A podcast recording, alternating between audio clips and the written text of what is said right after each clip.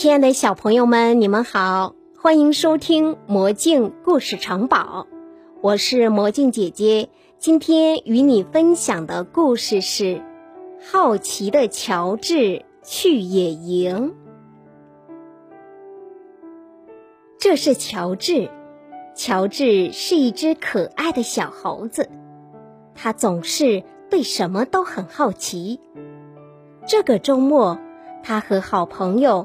黄帽子叔叔有一个特别的计划，他们要去野营。到了宿营地，黄帽子叔叔把行李卸下来。这时，周围已经扎起了许多帐篷，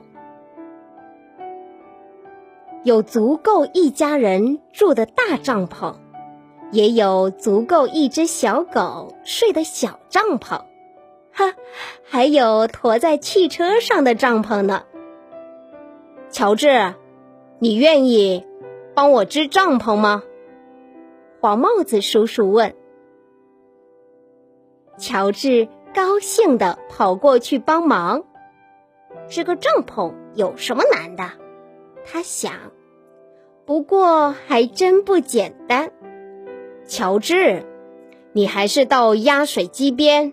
去打桶水吧，黄帽子叔叔说：“待会儿烤棉花糖，火堆边得准备一桶水。”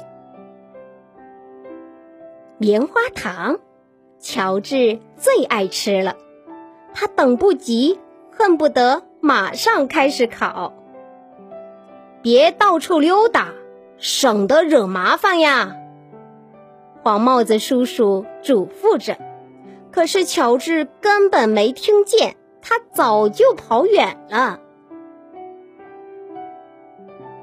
到了压水机边，乔治一上一下，起劲的压着水，很快水桶就满了。乔治顺着原路往回赶，他看见一家人在收拾行李，一个小姑娘。提起一桶水，朝篝火泼去，嗤的一声，火灭了。乔治觉得真好玩，他也把小桶里的水泼到旁边的篝火上。喂，我们还没用完呢！正在野餐的叔叔喊着，朝乔治跑过来。乔治没想到会惹麻烦，拔腿就跑。他拼命地朝森林里跑，那个叔叔的脚步声紧紧地跟在后面。乔治越跑越快，脚步声越来越近。突然，脚步声超过了乔治。原来追赶乔治的不是野餐的叔叔，而是一头鹿。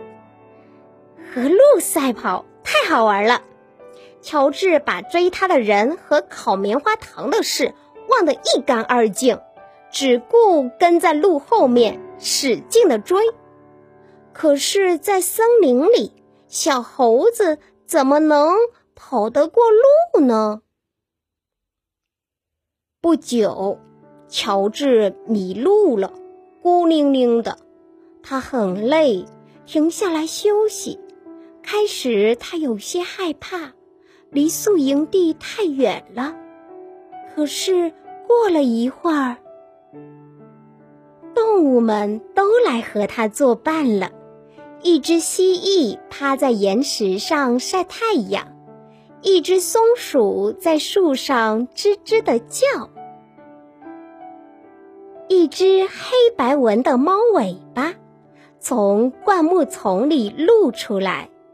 乔治很好奇，小猫想和我玩吗？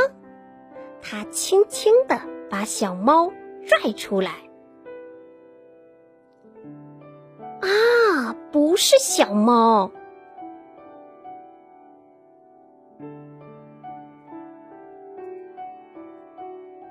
是一只臭鼬。臭鼬被吓了一跳，翘起尾巴放了一个屁。天哪，这味儿太难闻了！动物们四处逃散。乔治也想躲开，可是来不及了，他浑身沾满了臭味。怎么才能把这讨厌的臭味去掉呢？乔治很发愁。更糟的是，在森林里，他没法洗澡呀。哎，有办法了！到小溪里把臭味洗掉。乔治跳进冰凉的溪水中，使劲的洗呀、搓呀，全身都弄湿了。可是身上却依然臭烘烘的，该怎么办呢？